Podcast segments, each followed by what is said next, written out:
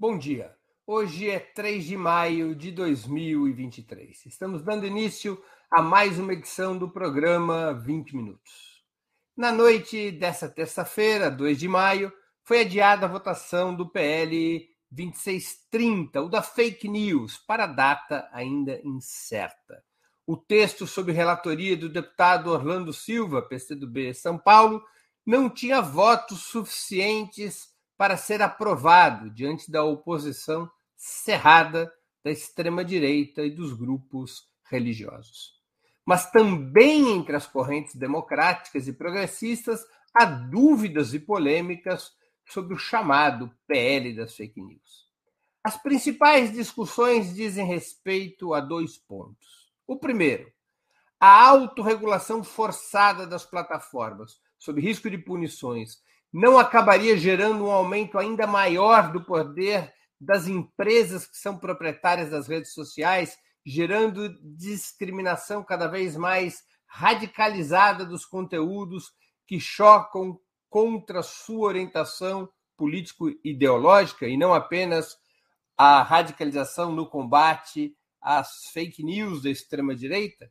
O segundo ponto, a inclusão do tema de remuneração do conteúdo jornalístico e autoral, da forma como está feito. Não poderia favorecer os grandes monopólios de comunicação, como a Rede Globo, em detrimento das empresas independentes e dos produtores individuais de conteúdo? Para debater essas e outras questões, nosso entrevistado de hoje é o jornalista Leonardo Atushi, fundador e editor do Brasil 247. Logo começamos.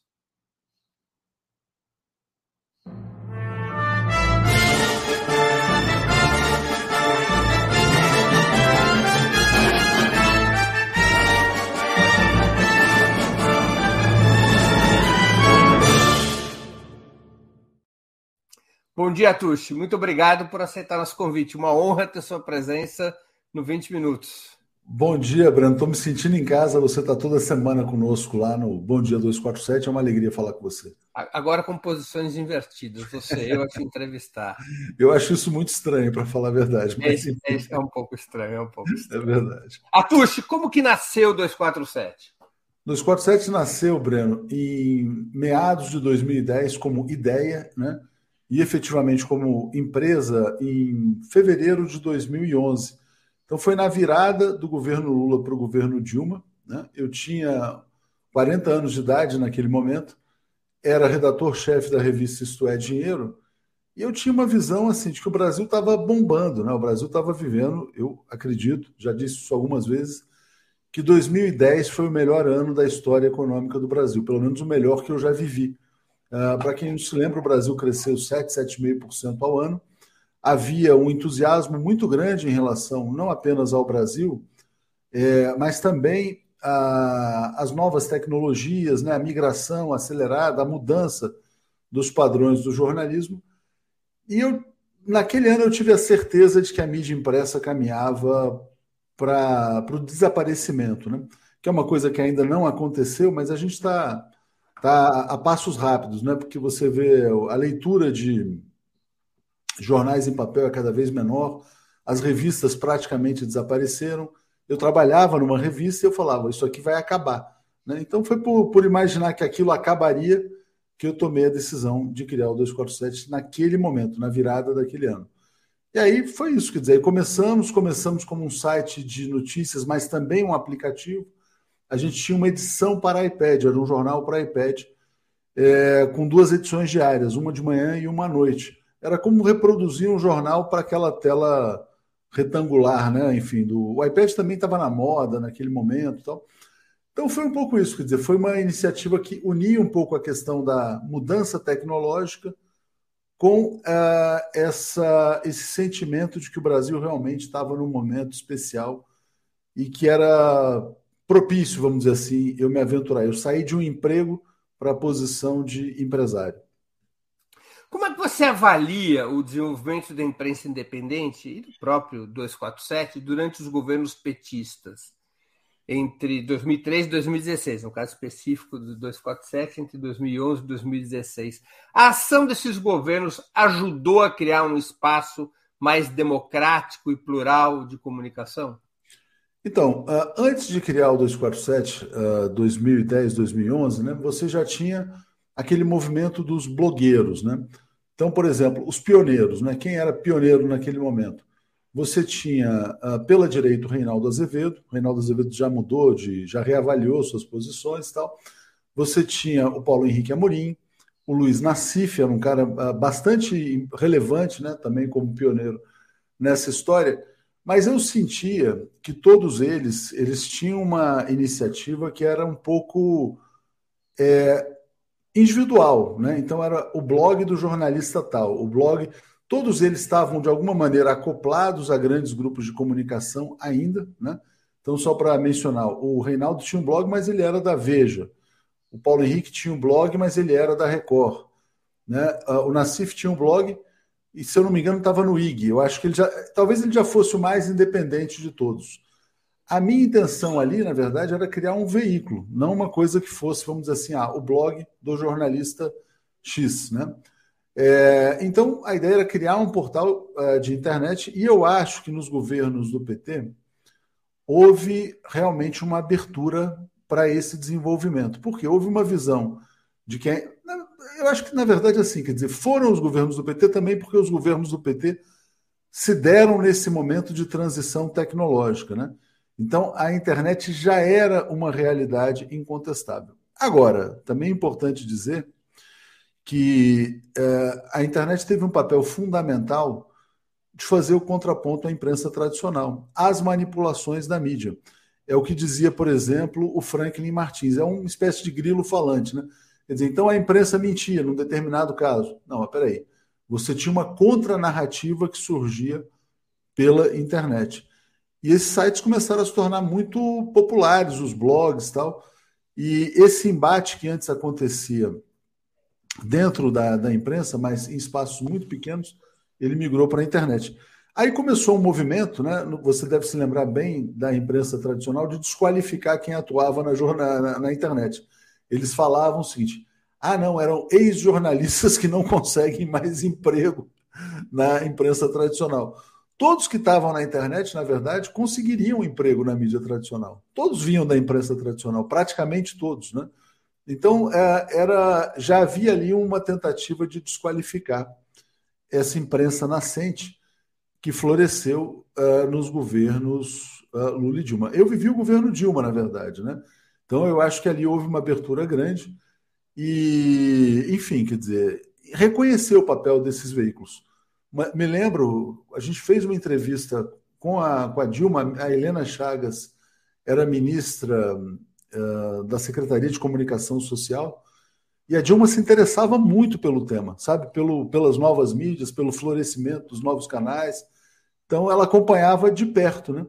E eu me lembro também de uma coisa que aconteceu. Uh, aí já era a Helena era ministra, o Thomas Trauman era o secretário de imprensa, e, e, eu falava muito com tanto com a Helena como com o Thomas, né?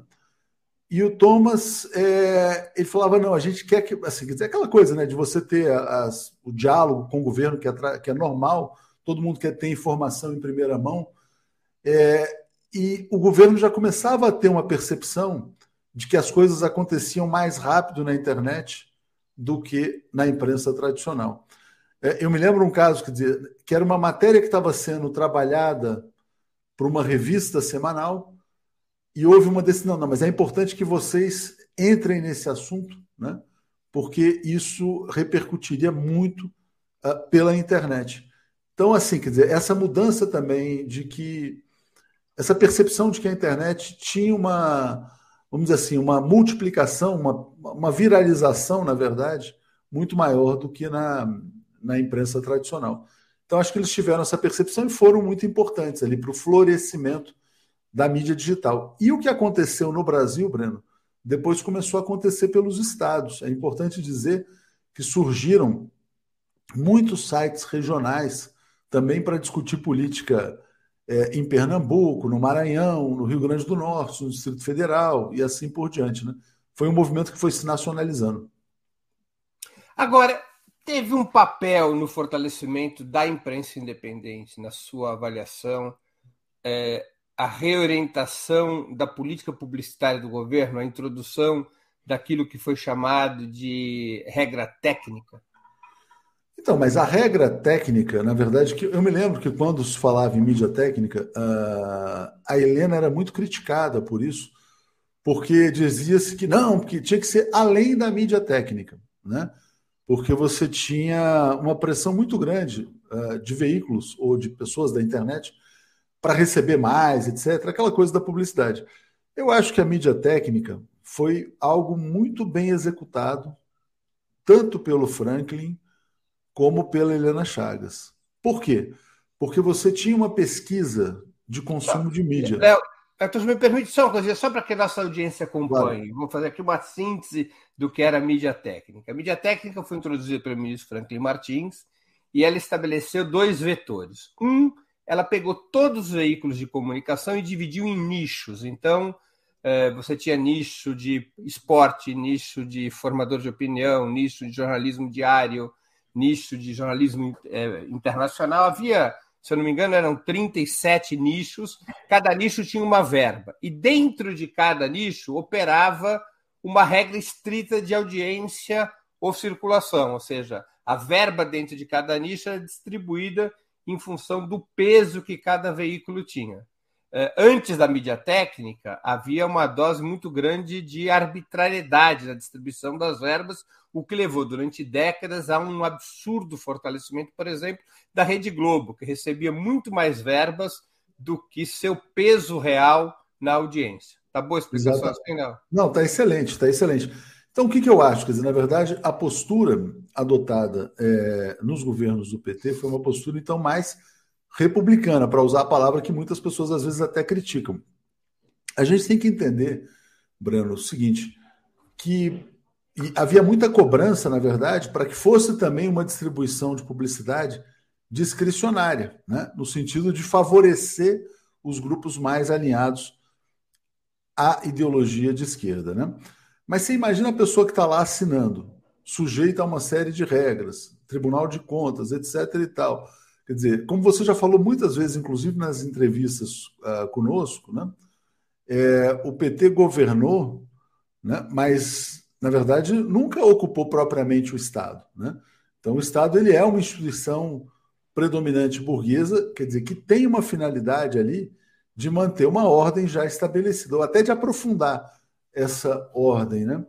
Então, uh, por exemplo, eu acompanhei bem esse período da Helena, ela não tem um processo. Né? Então, você imaginar uma pessoa que passou lá tanto tempo como ministra, teve um papel importante nessa democratização da comunicação e sai sem nenhum processo judicial, eu acho que é uma conquista dela. Eu acho que isso é importante. Mas ela era muito criticada. E depois, quando a gente vê, quer dizer, quando vem, por exemplo, né, o que veio depois, é, governo Temer, né, o governo Temer ele foi totalmente discricionário. No primeiro dia de governo, ele veta todos os veículos que ele dizia que eram petistas. Né? Então, o Temer faz, na verdade. Ele rompe contratos em vigor. Ele rompe contratos em vigor, na minha opinião, ele cometeu crimes. Né? É, e aí, nesse aspecto, quer dizer, ele mostrou o seguinte: quer dizer, como a direita governa. Né? A direita governa o seguinte: que ela não está nem aí para nenhum tipo de princípio, de republicanismo, etc. e tal. É, enfim, e foi isso. E foi no primeiro dia. E eu me lembro que, assim, o Temer, eu me lembro muito bem, até eu já falei, porque é o seguinte: quer dizer, a Dilma ela saiu do cargo uh, no dia do meu aniversário, que era 12 de maio de 2016. Na sexta-feira 13, o Temer entra no Palácio do Planalto, né, aquela cena horrorosa. No dia 14 de maio, no sábado, a Folha já publicou uma matéria cobrando o corte aos patrocínios, aos contratos dos veículos é, que eles classificavam como petistas. Né? E no, no na segunda-feira, é, eles já estavam cortando, eles já estavam cortando assim, quer dizer, então foi uma demanda. Isso mostra, Breno, que essa imprensa independente incomodou muito né, a imprensa tradicional, a imprensa convencional, porque foi uma da, um dos tributos que o Temer teve que pagar aos golpistas, e aí eu digo a mídia golpista, foi sufocar a mídia independente. Então, essa disputa ela está presente desde sempre. A direita né? apostava que a imprensa de esquerda não seria capaz de sobreviver após a derrubada da presidenta Dilma Rousseff eh, e o banimento dessa imprensa de esquerda do acesso às verbas publicitárias. O fato é que essa aposta foi perdida. Por que, que você acha que foi possível sobreviver? Então, é, foi muito interessante você tocar nesse ponto, porque eu me lembro, né? A gente vivia um clima de terror no Brasil uh, naquele momento do golpe contra a Dilma. A extrema-direita já estava se armando nas redes sociais, né? É, e eu recebia muitas mensagens, recebi muita ameaça, né? Ameaça por e-mail, tal, aquela coisa toda.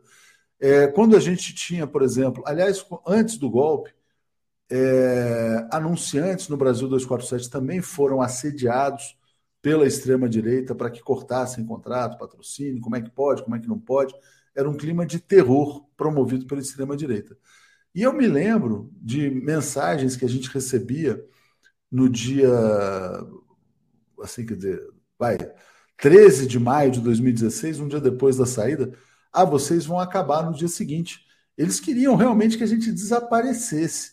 Né? Tinha gente que defendia linchamento, tal, coisas desse tipo. Você vê o que, que eles colocaram aí no Brasil.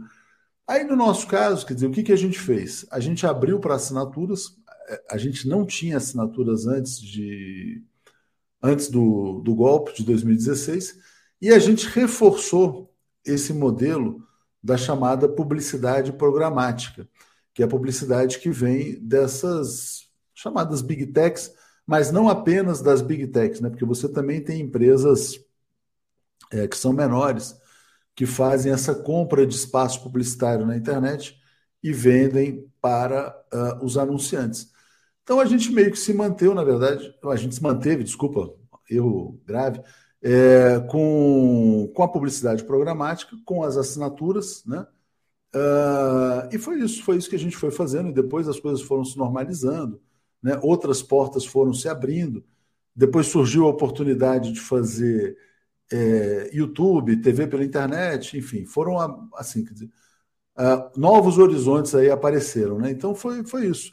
Não foi nenhum, nada, nada devastador, ao contrário do que diziam, e eu acho que, inclusive, o golpe, o golpe de 2016 fortaleceu a imprensa independente não apenas é, financeiramente, mas também fortaleceu do ponto de vista institucional. Esses veículos passaram a ser mais reconhecidos como veículos de comunicação é, legítimos né, no jogo político brasileiro. Qual é o modelo de jornalismo que, na sua opinião, a imprensa de esquerda deveria seguir com o retorno de Lula à presidência do país? Então, uh, esse é um ponto também muito importante. No nosso caso, né, o que, que eu posso falar?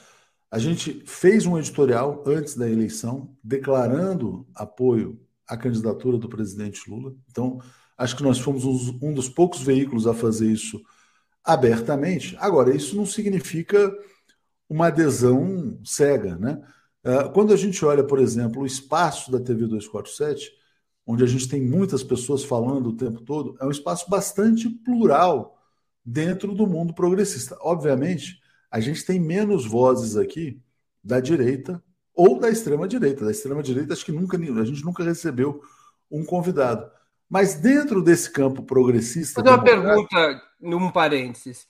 É, se, na, se daqui a meia hora um assessor do Jair Bolsonaro ligar para você dizendo o ex-presidente quer fazer uma entrevista no 247. O 247 o convidaria? Não, claro. Nesse caso, evidentemente. Né? Porque, assim, ele é uma notícia, mas eu acho muito difícil que isso aconteça. Agora, por exemplo, ao mesmo tempo, a gente não procura também uh, figuras que eu acho que são muito comprometidas com o golpe de Estado de 2016. Não acho que faça sentido para a gente, por exemplo, legitimar aqui um Michel Temer da vida, essas figuras do tipo MBL, coisas desse tipo. Agora, um cara que foi presidente da República, está ali, podendo ser preso no dia de hoje. Se ele, quer, se ele quiser dar uma entrevista aqui, vai ser entrevistado, é natural. Né? Não tem um veto a esse tipo de situação. Mas eu acho que o, o comportamento da imprensa progressista deve ser um comportamento independente em relação ao governo e muito aberto à crítica uh, ao próprio governo, inclusive cobrando, uh, Breno, o cumprimento do que está no programa. Né? Tem muita coisa que estava lá. Bom, o presidente Lula dizia, por exemplo, que implantar uma nova política de preço da Petrobras. Vai conseguir? Né? Ele falava em reestatizar a Eletrobras. Vai conseguir reestatizar a Eletrobras? Né? Vai retomar o crescimento econômico? Eu acho que essa cobrança por desenvolvimento, por crescimento econômico, ela tem que ser permanente, independente de ser governo do PT ou não. Né? Uh, acho que é natural. Eu acho que isso que legitima também essa imprensa. Né? E os sinais, se a gente para para pensar, eu acho que o Lula já fez muita coisa importante, mas os sinais na economia eles são relativamente preocupantes. Né? O Brasil está numa situação de estagnação, essa é a realidade. Né? O Brasil não está crescendo, é, ou pelo menos no nível desejado, vamos dizer assim. Na sua opinião, a tendência principal da mídia independente está no fortalecimento de seus canais de vídeo ou ainda é, há espaço para o desenvolvimento dos sites escritos? Eu acredito, Breno, que assim esses dois meios eles têm que estar cada vez mais integrados. Eu me surpreendi muito, muito, muito com a demanda e o espaço é, para esses canais de vídeo na internet. É, outro dia eu estava falando, né, quando eu entrei no YouTube pela primeira vez, foi em 2017, como já como TV 247, eu nunca tinha acessado essa plataforma na minha vida. Eu achava que o YouTube era uma coisa de criança, vídeos para crianças, né? Falou, como é que isso pode? E as pessoas, não, não, dá para fazer tal. E a direita já estava presente lá há bastante tempo. Então, isso criou uma comunidade muito grande. Hoje a gente tem, sei lá, 1 milhão 230 mil inscritos é, um engajamento muito forte, eu acho que isso fortalece o site. Então, são sites que, na verdade, quer dizer, são meios que se realimentam. Muito conteúdo que nasce na TV 247 vai para o site, e assim também, quer dizer, muitas, muitas coisas que a gente, na verdade, vê pelo site incentivam a que a gente faça uh, conteúdos ali uh, para a TV 247. Eu acho que isso acontece também com a Opera Mundi, eu acompanho, quer dizer, as suas entrevistas também, em muitos casos, viram conteúdos ali. Mas eu acho que são, são frentes paralelas que têm que se, se integrar cada vez mais. A percepção de que as pessoas leem cada vez menos, você acha que ela corresponde à realidade? Eu acho que ela é real, mas eu acho que ainda é, tem muita gente que gosta de ler uh, coisas de extrema qualidade, coisas densas. Então, por exemplo, é, é muito legal você chegar pegar, pô, vou ler um artigo, vou dar um exemplo, ah, um cara que escreve muito bem sobre temas assim complexos com densidade, o Marcelo Zero, né? Fala, porra, como, como você sai gratificado por ler um artigo com essa qualidade, né? Então, eu acho que tem muitas pessoas que gostam de ler ainda, mas tem muitas pessoas que querem informação instantânea. Então, por exemplo, hoje, ah, o Bolsonaro vai ser preso ou não? É, é mais eficiente você abrir, sei lá, uma super live na internet para discutir o futuro do Bolsonaro do que propriamente botar um monte de matéria e tal. Agora, também é importante você publicar os conteúdos porque eles se espalham pelas redes sociais, né? E vão trazendo público, engajamento, interação, tudo isso. Mas eu acho que as pessoas hoje leem menos, sim, mas ainda leem. E quando leem algo de qualidade, elas ficam bastante contentes, né? Eu acho que isso é um ponto, né? O modelo aparentemente predominante na imprensa independente é um modelo mais analítico e opinativo do que noticioso. Você acha que é uma que isso tem a ver, e no caso específico do 247, é uma opção editorial ou é uma contingência em relação aos meios materiais de que dispõe a imprensa independente? Eu acho que já foi mais isso no passado do que é hoje. Né? Então, por exemplo, hoje a gente tenta também muitas vezes competir pela informação. Né? E eu vejo também, assim, quer dizer, a informação primária, elas perdeu muito. Então, assim, às vezes pode ser um investimento muito alto, você está ali competindo pela informação primária, que rapidamente ela vai estar tá compartilhada é, nas redes e sendo usada por vários veículos. Por que, que a informação primária se perdeu muito? Porque os, uh, os agentes políticos eles se comunicam diretamente. Então, por exemplo, o presidente, né? É, ele não vai necessariamente dar uma entrevista pessoal para A, para B ou para C. Ele vai no Twitter, vai postar a posição dele. Alguém não vai anunciar uma posição, né? É, numa entrevista coletiva, às vezes vai ser simplesmente numa rede social. E a partir daí, as, todos os veículos monitoram as redes e produzem conteúdo a partir daí. Então, aí já a, a, só nesse aspecto você já tem muito conteúdo primário é, para todos os veículos. A gente também usa muito as agências de notícias. Né? Então, a gente assina, por exemplo, a Reuters. A gente usa outras agências internacionais. É, uso, por exemplo, a TASS, que é uma agência russa. A gente usa é, a Xinhua, em alguns casos. A gente usa outras agências no campo internacional. Uso bastante a Agência Brasil, Agência Câmara, Agência Senado. Então, isso também é informação primária. Então, aquela crítica que se fazia no passado, ah, os veículos de esquerda eles são mais opiniáticos, né, e não necessariamente informativos, eu acho que isso ficou para trás. Eu acho que tem muita informação que chega na frente nos veículos e também, né, na verdade, tem muito desmonte nesses veículos sobre a desinformação. Posso dizer, por exemplo, que a gente teve um papel fundamental para desmontar o vexame da CNN da semana passada, que era um investimento de 50 bilhões de dólares da Antonov. Né? Foi a gente que foi lá e desmontou. Isso, para mim, é informação primária também. Porque você está lá, na verdade, trazendo em primeira mão: olha, aqui teve uma mentira, pera, alto lá, né? Então, isso também acontece com frequência. E aquilo, quer dizer, por exemplo, se você recebe lá um entrevistado, agora, nesse momento, na TV 247, ah, o ministro tal, isso. Uh, vira conteúdo no teu site, é informação primária também. Aconteceu assim, teve uma entrevista que repercutiu muito, nossa recente, com o Flávio Dino, que foi a primeira em que ele contou os bastidores do 8 de janeiro. Foi bem importante também. Entrevista com o presidente Lula, enfim. Né? Tem vários exemplos. Qual política de comunicação você defende que seja adotada pelo governo Lula no que diz respeito, não à comunicação do governo, mas no que diz respeito à democratização e pluralidade dos meios de comunicação. Deve ser retomado e modernizada aquela lei de meios que chegou a ser formulada pelo ministro Franklin Martins? Olha, o que eu acho que é mais importante uh, do ponto de vista da comunicação pública é o fortalecimento da comunicação pública, né, propriamente. Então, acho que a EBC tem um papel central. Eu avalio, quer dizer, que o Hélio Doyle foi uma escolha muito feliz né, do presidente Lula para a EBC, do Paulo Pimenta. É, eu acho que já é notável o progresso, a melhoria de qualidade da Agência Brasil, da própria EBC, é, os conteúdos que estão sendo distribuídos pela EBC têm qualidade, né? Então, eu acho que isso ajuda muito o ecossistema de informação. Você tem uma fonte pública referencial que possa ser usada por todos os veículos. Eu acho que esse é o, é o principal elemento. Né?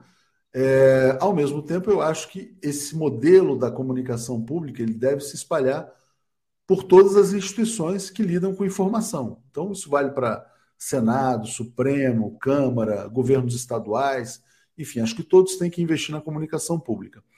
Entrando na questão da lei de meios, né, propriamente, é, eu tenho a sensação de que isso pode ter ficado um pouco obsoleto, porque se para para pensar o seguinte, quer dizer, qual a importância hoje de um jornal impresso?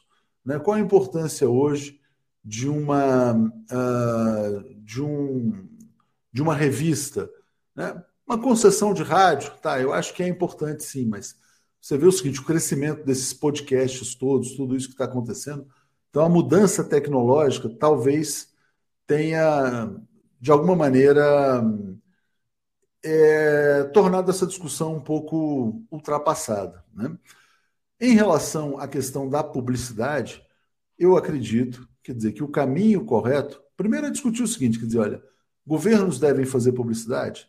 Essa é a primeira pergunta, né? Porque tem, tem também não é, não é necessário, necessariamente verdade que governos têm que fazer publicidade como fazem. Tá, então tudo bem. Então, já que fazem e já que tem que fazer, qual é o tamanho da publicidade? Como essa publicidade tem que ser distribuída? Eu acho que não existe, para falar a verdade, uma pesquisa verdadeira no Brasil sobre consumo de mídia. Né? Eu acho que as televisões abertas elas estão muito superestimadas na publicidade federal, estadual, municipal. Eu acho que elas têm muito menos audiência do que as pessoas uh, dizem que têm. Né? Acho que os jornais impressos praticamente não têm mais audiência. Né? Uh, na minha opinião, outra discussão importante né, para se fazer no campo da publicidade, a publicidade legal, que é um bolo de dinheiro gigantesco. Essa obrigatoriedade que as empresas públicas e privadas publiquem os seus balanços e demonstrações financeiras em jornais impressos. Qual é a lógica disso? Né? No fundo, isso é um subsídio para a mídia tradicional. Então, a mídia convencional tem muito subsídio no Brasil e eu acho que tudo isso deveria ser rediscutido. Né? É... Enfim, mas aí é uma questão. Pra... E toda vez que você toca nesse ponto, vira um bafafá, uma confusão. E até um. Fazendo aqui, sendo é, justo com a história, uma pessoa que ameaçou mexer na publicidade legal foi o Bolsonaro, né? E o Rodrigo Maia já entrou socorrendo, apagando um incêndio para defender a mídia tradicional quando isso aconteceu. Isso aí é um negócio escandaloso, cara. Quando Você vê. O Atucho se refere, pessoal, à publicidade legal, é essencialmente aquela publicidade dos balanços, enfim, que tem compulsoriedade legal, por isso que ela é chamada de publicidade legal os balanços das empresas de capital aberto têm que ser publicados anualmente em um jornal diário de grande circulação. É, então, na era da internet, qual é a lógica disso? Né, claro, é uma fonte de, de. Como há uma obrigatoriedade, o preço que os jornais cobram para a publicação desses balanços é uma enormidade. É, é uma um, grande... um, um, balanço assim de uma Petrobras, de uma Vale, dessas grandes empresas, que é aquele catatal que entra nos jornais que ninguém mais compra, ninguém recebe, e quem compra pega e joga fora, porque ninguém vai ler aquelas letras miúdas lá se não tiver interesse. Aquilo lá não custa menos de um milhão por empresa. É um negócio assim gigantesco, né? É isso que mantém essas estruturas, né? Claro. Atushi, qual é a sua avaliação sobre a política de comunicação do governo Lula em relação a si próprio, ou seja, a política de comunicação do governo para a sociedade? Vai bem? Na minha opinião, olha só, na minha opinião, vai bem. E eu acho que as pessoas que fazem as críticas à política de comunicação é, não entendem o que um ministro da SECOM pode ou não pode fazer. Né? Ele não pode ficar fazendo guerra política na internet, ele não pode montar um gabinete, é, gabinete do ódio petista, um gabinete. É muito difícil. A atuação de um ministro tem que ser institucional, né? Então ele não. Aí eu vejo as pessoas dizendo, não, mas tinha que ser o Janones, tinha que ser isso, tinha que ser aquilo. É, o governo ele tem uma obrigação de sobriedade, ele tem que buscar uma neutralidade. E eu acho que às vezes até as pessoas ficam tentadas a cobrar mais do que se podia, né? Aí outras coisas. Ah, mas então por que, que o Lula não está fazendo lives, isso e aquilo? Porque ele não quer, porque ele também tem outra agenda. Então, assim, não é a política de comunicação, também tem um presidente. O presidente também tem a sua agenda, ele tem a sua maneira de agir. Né? O Lula não é o Bolsonaro. O Lula não vai ficar fazendo, tipo assim, ah, ligou o computador e vou ficar aqui falando bobagem, né? O Lula, quando fala, né, ele fala coisas relevantes. Agora, uh, o que, que eu acho que poderia acontecer, que seria interessante, né? que seria muito bom, na minha opinião, para o governo Lula. Uh, se ele tivesse, e aí um, que, ah, algumas pessoas falaram, ah, não, mas ele tem dado entrevistas. Inclusive, ele concedeu uma entrevista para a gente que foi ótima, foi excelente, falou com alguns veículos já. Eu acho que o presidente Lula podia falar montar um modelo que não seria propriamente uma live, fazer uma coisa, um quadro na EBC, em que ele fosse entrevistado em momentos importantes, né? Para dizer, olha, está acontecendo isso tal, e um jornal, interagir com um jornalista que fosse independente para provocá-lo sobre as questões mais importantes do momento. Então, por exemplo, ah, o Lula se encontrou ontem com o presidente da Argentina, o Alberto Fernandes, e está circulando muita fake news que o Brasil vai salvar a Argentina tal, que a Argentina está quebrada. Né? Tem um jornalista da EBC que pudesse entrevistar. Porque, assim, é aquela, porque se o Lula tiver que dar entrevista para todos os veículos o tempo todo, né? É complicado, porque todo mundo. E no fundo também é o seguinte: né? cada veículo vai ter a sua pauta. Agora, na EBC, você pode ter uma pauta que interesse ao presidente. Né? Então, por exemplo, ah, o presidente quer falar sobre a relação com a Argentina. O presidente quer falar sobre a guerra, quer falar sobre um tema polêmico, tema da Ucrânia. É, e aí um jornalista independente, mas que trabalha numa empresa de comunicação pública, fala, presidente, nós vamos falar hoje sobre o tema da guerra na Ucrânia. Eu acho esse modelo melhor do que o modelo da live, né? Porque o modelo da live é uma coisa meio, ah, tipo, aí, vamos falar o quê? E também não, não acho, Breno, que seja, não acho que seja bom esse modelo que está se cogitando do presidente falar ao lado de um ministro, né?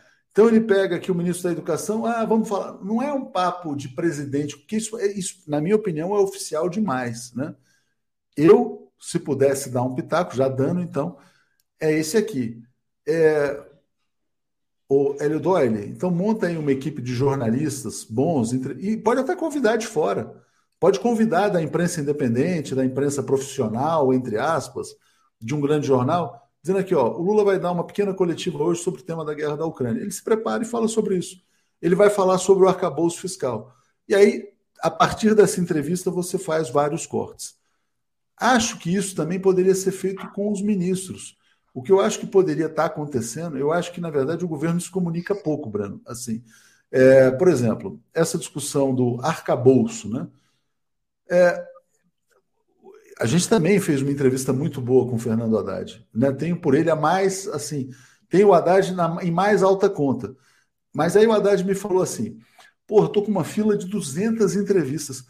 É muito difícil, cara, o cara dar 200 entrevistas. Então, eu acho que você tinha que organizar, no, você poderia organizar mini coletivas, assim, quer dizer, ó, ah, hoje a gente vai chamar, então, sei lá, o valor, o Nacif um jornalista da IBC e mais alguém para falar sobre esse tema. O tema é esse, vocês vão ter uma hora com a Haddad. Depois com o ministro Dino, você chama quatro, cinco veículos. Né? Eu faria isso, eu faria mini coletivas para que sejam conversas conduzidas por jornalistas, mas com briefing, né? Para a gente ter. Uh, isso repercutiria muito. Eu vi, Breno, na entrevista com o Lula, né? Como uh, a gente estava sendo acompanhado em tempo real por todos os veículos então, o que, que, o que, que isso mostra, na verdade? Que o Lula hoje ele não precisa falar com o veículo A, B, C ou D. Se ele falar com o, o veículo do Cafundó, né, esse veículo vai repercutir porque é o presidente. Né? Isso estando na internet, numa rede uh, de boa difusão. Então, eu acho que é por aí. Eu acho que, na verdade, é trazer mais informação, mas sempre num contato autoridade com jornalistas. Eu acho que esse é o melhor caminho. Muito bem. Antes de continuarmos, eu queria pedir a vocês que contribuam financeiramente com a Opera Mundi. Há cinco formas de fazê-lo. A primeira é a assinatura solidária em nosso site, operamundi.com.br barra apoio. A segunda é se tornando membro pagante em nosso canal no YouTube. Basta clicar em Seja Membro e escolher um valor no nosso cardápio de opções. A terceira é contribuindo agora mesmo com o Super Chat ou Super Sticker. A quarta é através da ferramenta Valeu, valeu demais quando assistirem aos nossos programas gravados. E a quinta forma de contribuição é através do Pix. Nossa chave no Pix é apoie.operamundi.com.br. Vou repetir nossa chave no Pix. apoie.operamundi.com.br. Façam sua contribuição. Ajudem a Opera Mundi a se fortalecer como jornalismo que coloca a verdade acima de tudo. Atuche, qual é a sua avaliação sobre o PL das fake news? 2630, na verdade, que não é só sobre as. Esse é um problema também, né? Ele não é o PL das fake news. Ele é o PL de combate às fake news, de regulação das big techs e de financiamento do jornalismo. Quer dizer, então não se fala a, a, o pacote integral. Se você perguntar assim, quer dizer, para 99% das pessoas do Brasil, 100%, olha, se o, as, as grandes empresas de tecnologia devem sofrer algum tipo de regulação, todo mundo vai ser a favor. Acho que é óbvio isso. Todo mundo defende que grandes empresas não, não vivam né, naquilo que o Flávio Dino ontem falou, uh, um faroeste. Né? Ninguém quer que ninguém, nenhum setor que tenha peso econômico, não tenha regras. Isso seria um consenso. Aí, se você fala sobre o outro aspecto do projeto, você acha que as fake news devem ser combatidas? Acho que todo mundo vai concordar.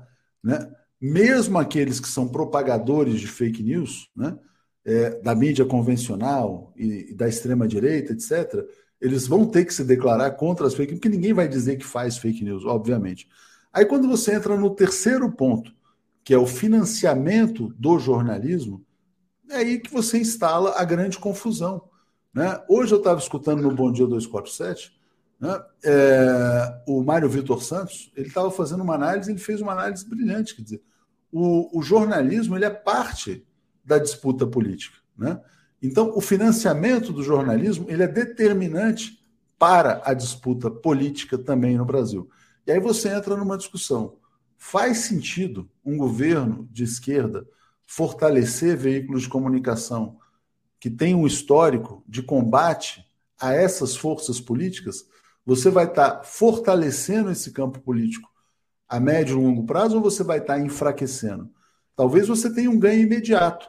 Né? Ah, imediatamente, por exemplo, ah, eu faço uma aliança de ocasião com a Rede Globo, por exemplo, para falar o grupo dominante, e a gente consegue enfraquecer o bolsonarismo. Vamos dizer o seguinte: quer dizer, tá, mas qual a consistência dessa aliança com a Rede Globo? É uma aliança de verdade, duradoura, né?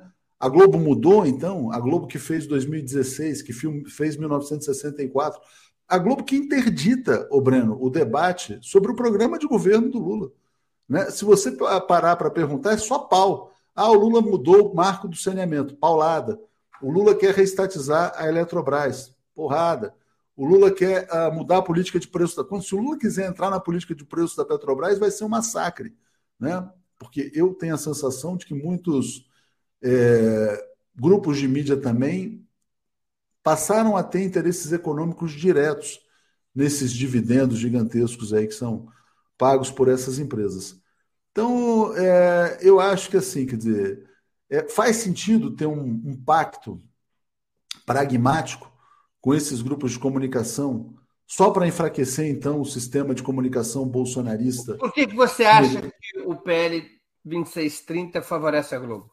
Não, porque, claro, não. Bom, primeiro pelas evidências. Então vamos dizer o seguinte: quer dizer, a Globo mobilizou todas as suas forças, né, todos os seus jornalistas, todos os seus colunistas, fez um monte de editoriais. O próprio Merval Pereira escreveu um artigo dizendo que o que estava em jogo era a questão da publicidade digital. Então a Globo ela foi trans, até transparente demais em relação a, ao. Ela não, não escamoteou em nenhum momento que ela defendia ardorosamente este projeto.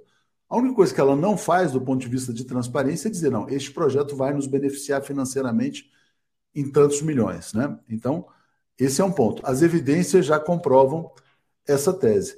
E o outro ponto, quer dizer, mesmo as pessoas que estão envolvidas uh, pelo governo, pelo campo democrático, na aprovação deste texto, elas também foram transparentes. Qual que é o discurso? Não, gente, olha, é, o, e eu, e eu discordo da premissa, né? A premissa é: não, para enfrentar a desinformação, precisamos fortalecer a informação. Então, como precisamos fortalecer a informação, temos que financiar o jornalismo profissional. Agora, se o jornalismo profissional no Brasil não tem nenhum compromisso com a informação e não tem nenhum compromisso com a democracia, a premissa já cai, né? E o artigo 32 que ali está colocado é exatamente uma discussão sobre o financiamento da imprensa tradicional. E aí a gente para e tem que fazer várias perguntas, Breno, que é o seguinte: ah, veja bem, então as big techs passaram a engolir toda a publicidade digital, etc e tal, parará, parará. Bom, aí a gente para para pensar. Bom, mudou a tecnologia, né? O mundo saiu das ferrovias e foi para o avião. Aí nós vamos ficar com o saudosismo das ferrovias Quer dizer, o modelo de negócios da imprensa tradicional, ele foi enfraquecido no mundo inteiro. Eu fico espantado, Breno, quando as pessoas falam do modelo, do modelo australiano. Ah, não, na Austrália já, fez, já fizeram tal. E lá, não, o cara que é o maior, o Murdoch ganhou. Ô, Breno, as pessoas, será que as pessoas sabem quem é o Murdoch, cara? O Murdoch é o dono da Fox News. O Murdoch teve que fechar um jornal na Inglaterra se chamava News of the World, quer dizer, Notícias do Mundo, porque era propagador de fake news. E, ele, e na Inglaterra tem um órgão regulador sobre a informação, que deveria existir no Brasil. Né? O tal do Conselho Nacional de Jornalismo, não, aí não pode, não pode ter a regulação da mídia tradicional. A regulação da mídia fechou um jornal do Murdoch. Recentemente, há duas semanas atrás, a, a Fox News teve que pagar 700 milhões de indenização por conta de fraude em urna eletrônica. Então, quem estava propagando a mentira das urnas eletrônicas não era blogueirinho aí uh, independente na, no YouTube nos Estados Unidos. Quem estava mentindo era a Fox News. Quem teve que pagar 700 milhões foi a Fox. Aí as pessoas vêm aqui dizendo: não, não, mas olha, não, na, na, na Austrália foi legal, deu dinheiro para a Fox, mas também deu dinheiro para uns grupos menores tal. Por que, que tem que fortalecer a Fox? Por que, que então esquece a Globo? Qual é a lógica de fortalecer a Fox News? Ninguém consegue responder essa pergunta Agora, mim, tem uma de uma maneira consistente. Um, tem uma pergunta de um espectador nosso que é interessante, Atush, para explicar melhor o que se passa com o PL 2630. O Cândido Rodrigues ele pergunta assim: mas por que, que o artigo 32 não seria também financiamento da imprensa independente? Esse é o argumento que eles usaram para a gente, dizendo o seguinte: é, inclusive, Breno, assim, a gente entrevistou o Orlando aqui na, na, no domingo passado. Ele falou: não, mas olha, vocês também são jornalismo profissional, vocês também vão entrar. É mais ou menos como se dissessem o seguinte: não, a festa é da Globo, mas você também vai entrar na festa da Globo. Eu não quero entrar na festa da Globo. Mas qual é o gatilho do artigo 3.2 que garante esse privilégio para a Globo e para os demais monopólios? Mas então, Breno, vamos imaginar o seguinte: olha só. Vamos o que é o modelo hoje da publicidade digital? Né? Então você pega o seguinte: o que, é, vamos, vamos parar para pensar, o que, que era a mídia anterior à mídia digital? Você tinha algumas famílias, quatro, cinco, seis no Brasil, que conseguiam ter esquema político ou força econômica para ter uma gráfica, uma concessão de rádio, uma concessão de televisão. Você tinha uma grande concentração midiática. Né? Esses veículos, então, eles iam para as agências de publicidade no Brasil e as agências de publicidade que atendiam o governo dizendo o seguinte: ó, ó, somos nós cinco, nós seis, divide a verba aí, ponto. Quando veio a publicidade digital, e existe muito, muita desinformação sobre isso, ah, então veja bem, agora essas big techs então estão com todo o dinheiro. Não é verdade.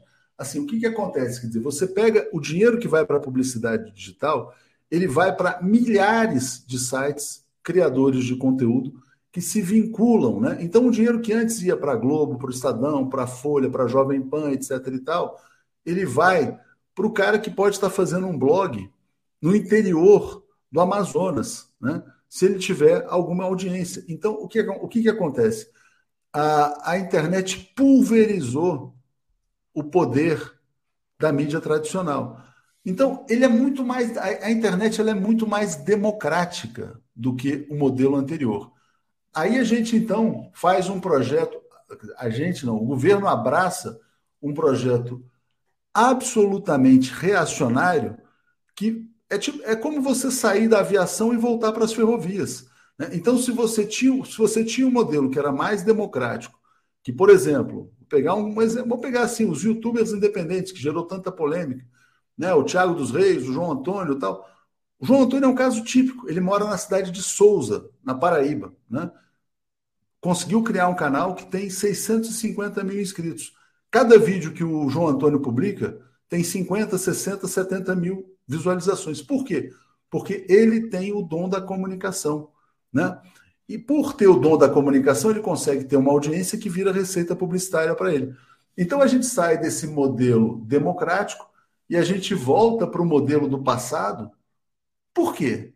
Por que, que isso tem que ser feito? Né? É, eu falo com toda franqueza, a gente conseguiria é, ter um ingresso para essa festa. A gente conseguiria participar desse banquete. Lógico que não na mesa principal, né? Tem aquela mesa principal, tem as mesas do lado, a gente ficaria numa mesa razoável, teria um pedaço, mas o fato, aí, outra questão, né? Não, mas então, se vocês iam entrar, para vocês era bom.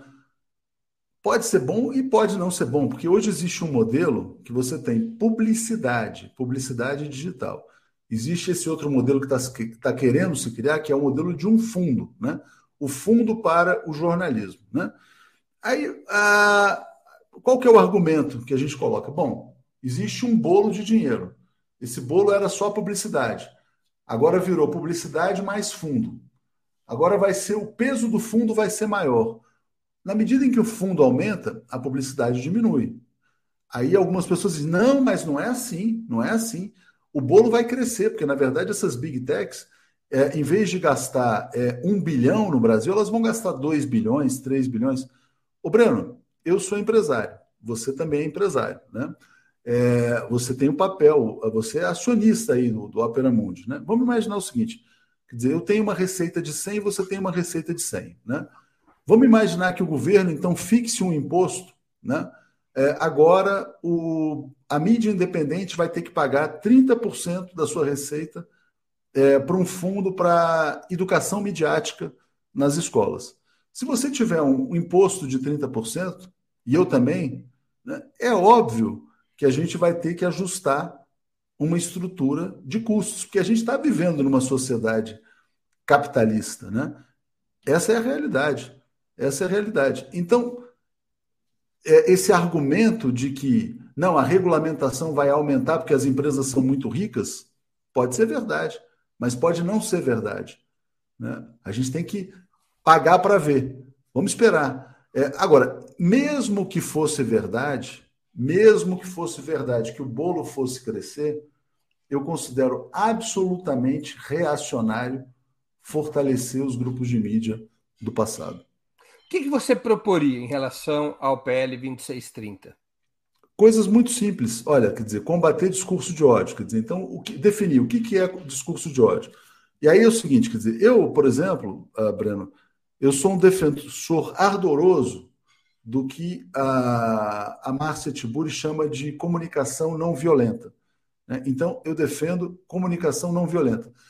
Eu vou te falar com todo respeito assim, quer dizer, pô, é, o que a imprensa tradicional fazia no passado, é, e ainda faz, é discurso de ódio.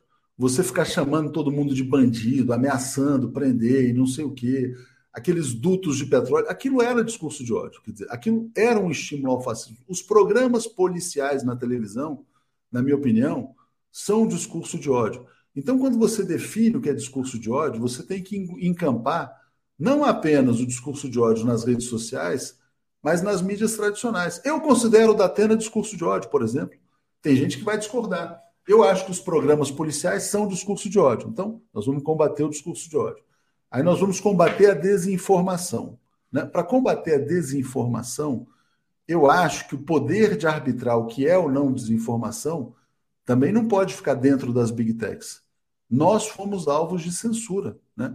Num documentário do Joaquim de Carvalho. E o PL 2630, na prática, delega todo o poder de controle de conteúdo às plataformas.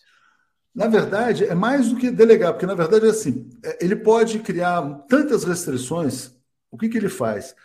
Ele cria o tal do dever de cuidado, que eu acho que o dever de cuidado, se você parar para pensar, ele já existe. Porque as grandes plataformas elas têm moderação. A exceção do Twitter, que abandonou a moderação, e o Twitter tinha uma equipe muito competente no Brasil antes do Elon Musk, eles eram muito sérios. Lamento muito o que aconteceu no Twitter no Brasil. O que acontece? Quer dizer, então, eles já têm, entre aspas, um dever de cuidado.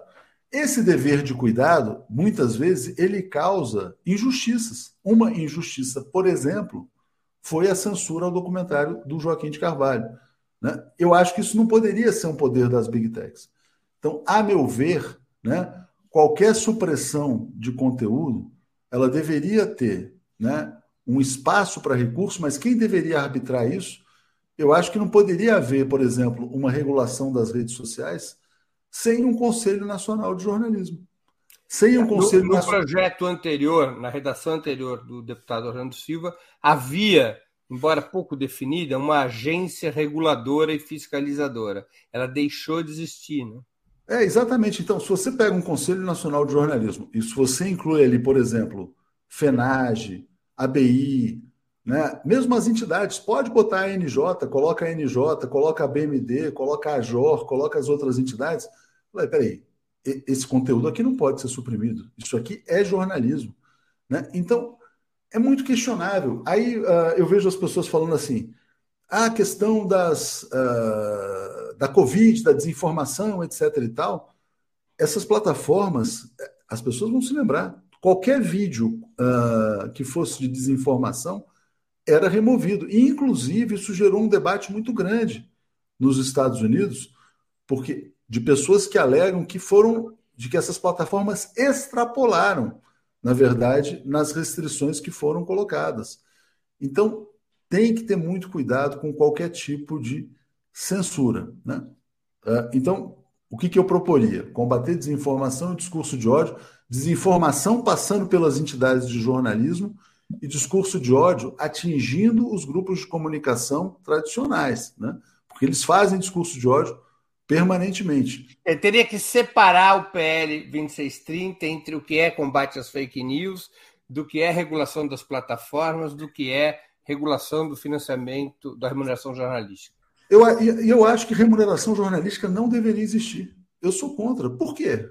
Por que, que tem que ser remunerado? Por que, que as plataformas têm que pagar é, um imposto para as empresas de jornalismo? Assim, quer dizer, qual é o motivo? Assim, quer dizer, ah, não, porque tem, porque é porque.